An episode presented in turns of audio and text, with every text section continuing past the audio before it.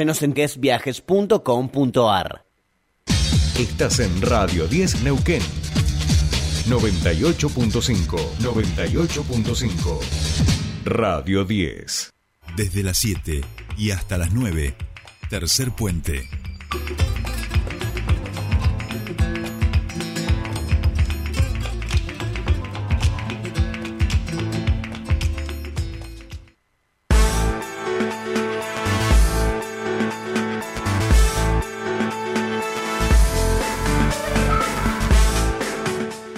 Bien, continuamos con más Tercer Puente y ahora nos vamos a la legislatura y a Villa Pegüeña, porque eh, allí eh, está declarada ya eh, a partir de... Yo me voy a Villa y tú te quedas en la Legi, ¿cómo hacemos? ¿Nos dividimos? Bien, bien, no, se trata de que, bueno, en el mes de mayo allí se declaró la emergencia habitacional en Villa Pegüeña Moquehue, desde el Consejo Deliberante. Eh, han declarado la emergencia habitacional y el Frente de Izquierda, a través del diputado Andrés Blanco, están solicitando información a la municipalidad sobre la implementación de la ordenanza de emergencia habitacional que allí se declaró. Nosotros estamos en comunicación con el diputado Andrés Blanco, a quien saludamos. Buen día, Jordi y Sole te saludan. ¿Qué tal, Sole, Jordi? Muy buenos días para ustedes y para toda la audiencia. Bien, bueno, muchísimas gracias por, por atendernos como siempre y decíamos, ¿no? En el mes de mayo eh, se declaró la emergencia habitacional allí en Villa Pegüeña Moquehue y lo que hoy están solicitando es información sobre la implementación de esta ordenanza. Contanos un poquito qué es lo que hoy debería estar dándose cumplimiento allí en estas localidades.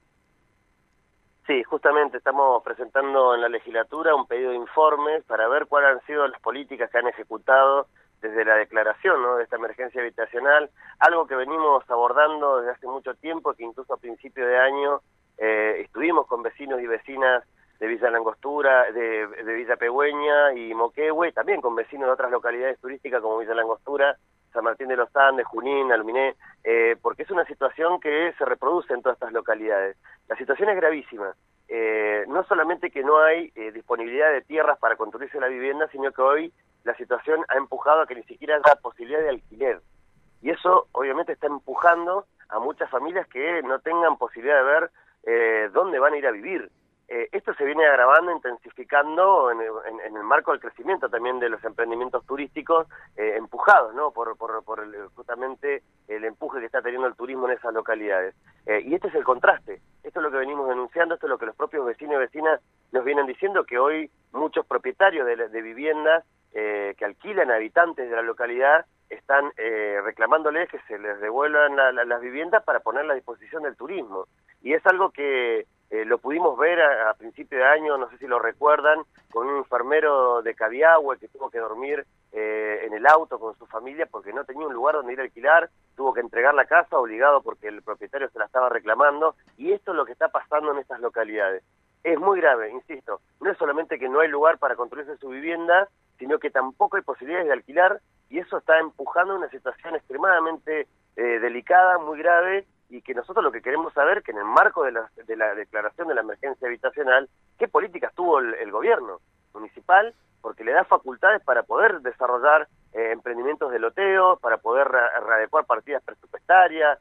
Eh, la verdad que nos preocupa porque lo único que han hecho hasta acá, que nos han comentado los vecinos y las vecinas, es designar lotes eh, para emprendimientos privados y entre ellos un mega gimnasio que están llevando ahí adelante, con lo cual eh, no hay animosidad contra el gimnasio, lo que, lo que estamos queriendo discutir es cuáles son las prioridades y por qué en localidades donde se podría discutir justamente en, en, base a tierras fiscales o si no hay tierras fiscales, pensar mecanismos para, para poder conseguir espacios y tierras para que los vecinos y vecinas puedan construirse su vivienda, eh, la situación se ha agravado muchísimo. No es algo exclusivo de las localidades del interior, pero nos parece importante de que esto se dé a conocer porque más tarde o más temprano se va a terminar transformando en un gran conflicto y los vecinos y vecinas han entregado nota al gobernador. Bueno, hemos presentado en la legislatura a principio de año también un proyecto de emergencia habitacional para declararse en todo el territorio de la provincia, porque es una situación preocupante en toda la provincia, es el gran contraste que venimos denunciando también, que en la provincia de Vaca Muerta muchas familias no tienen donde vivir, y bueno, esto es lo que estamos tratando de conseguir a través de este pedido de informe, en particular por Villa Pegüeña y Moquehue, porque es un reclamo que los vecinos y vecinas vienen sosteniendo y que se va agravando. Claro, claro. Andrés, em, do- dos, dos inquietudes, digo.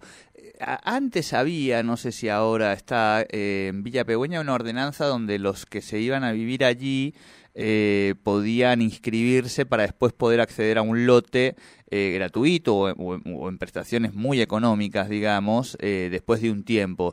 Eh, eso no sé si todavía sigue vigente, pero digo, por lo menos hace unos años atrás era así en Pegüeña, ¿no?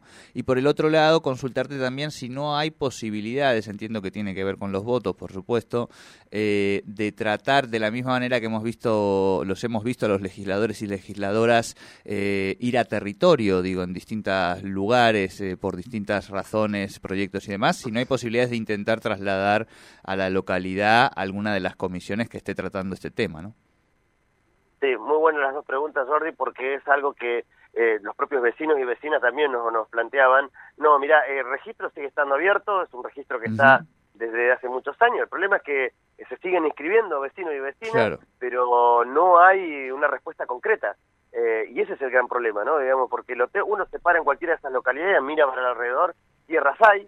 Eh, el tema es que justamente es parte de tener una política pública y eso depende del Estado y del gobierno municipal en este caso, de poner a disposición los loteos suficientes para todos los vecinos y vecinas sin que haya arbitrariedades, porque esto también nos han dicho los vecinos de que algunos vecinos han estado inscritos durante muchos años, llega alguien que tiene una cierta relación o es amigo de y es el primero que le entregan el lote. y esto es gravísimo, y es algo que no solamente pasa ahí, lo hemos visto, digamos, hay animosidad, hay arbitrariedad, eh, y eso es algo que nosotros también tomamos como denuncia de parte de los vecinos. Eh, y por otro lado, bueno, eh, hemos planteado muchas veces en distintos temas, en casi todos, de que sesionemos en las comisiones o que los diputados y diputadas incluso nos traslademos a los lugares donde están los reclamos, porque esto es lo fundamental. Eh, no es lo mismo hablar a, a- la distancia de los kilómetros que estamos, eh, en la comodidad de, de- lo que brinda la legislatura, mientras hay vecinos y vecinas que no tienen ni acceso al gas, ni acceso a los servicios, no tienen loteo, no tienen dónde ir a vivir, y, y bueno, y es una situación que entendemos nosotros debería abordarse con esta seriedad.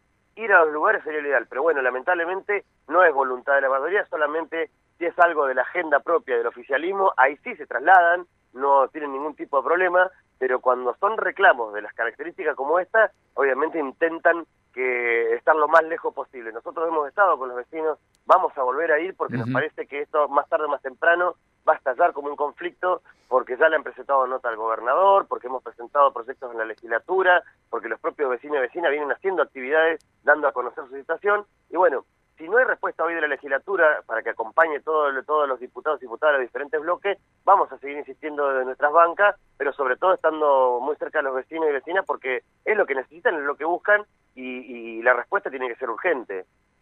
Clarísimo, clarísimo, Andrés. Bien, eh, aprovechamos, Andrés, para consultarte. Hoy tienen sesión eh, algunos de los otros temas que te parezcan relevantes de que le van a dar tratamiento en el día de hoy.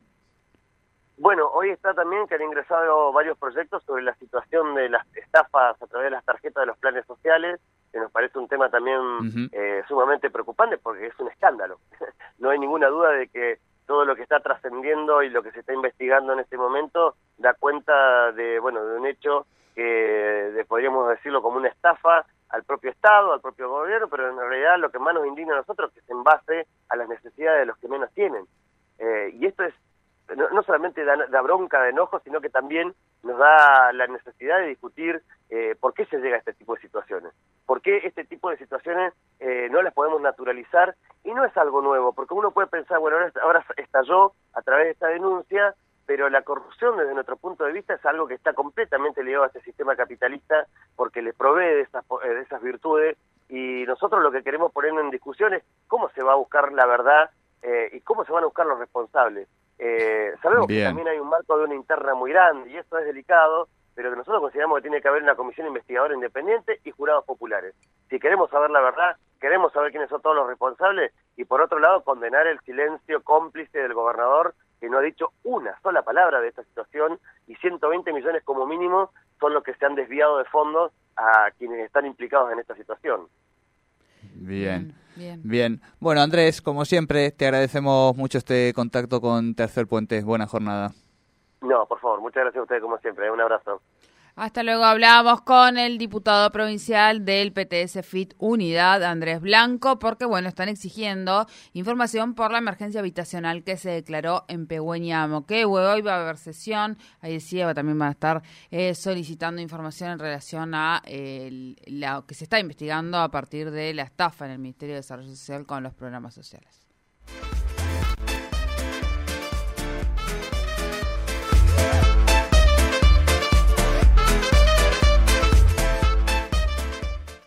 Subite al tercer puente con Jordi y Sole.